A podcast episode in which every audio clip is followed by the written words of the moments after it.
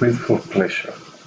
While we know about benefits of reading with children and how important reading is for language development, we should not overlook the importance of reading for the rest of ourselves. If children see that adults around them enjoy reading, they will develop positive disposition towards reading. Therefore, do not feel guilty if you want to sit down in an armchair with a book. You are actually teaching your children how to enjoy reading. Leyendo por, por, por placer o el placer de leer.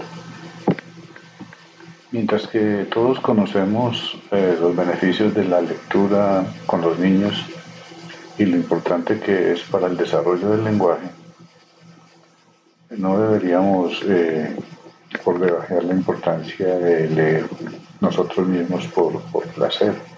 Si los niños ven que los, los adultos que están alrededor disfrutan leyendo, ellos van a desarrollar una disposición positiva hacia la lectura.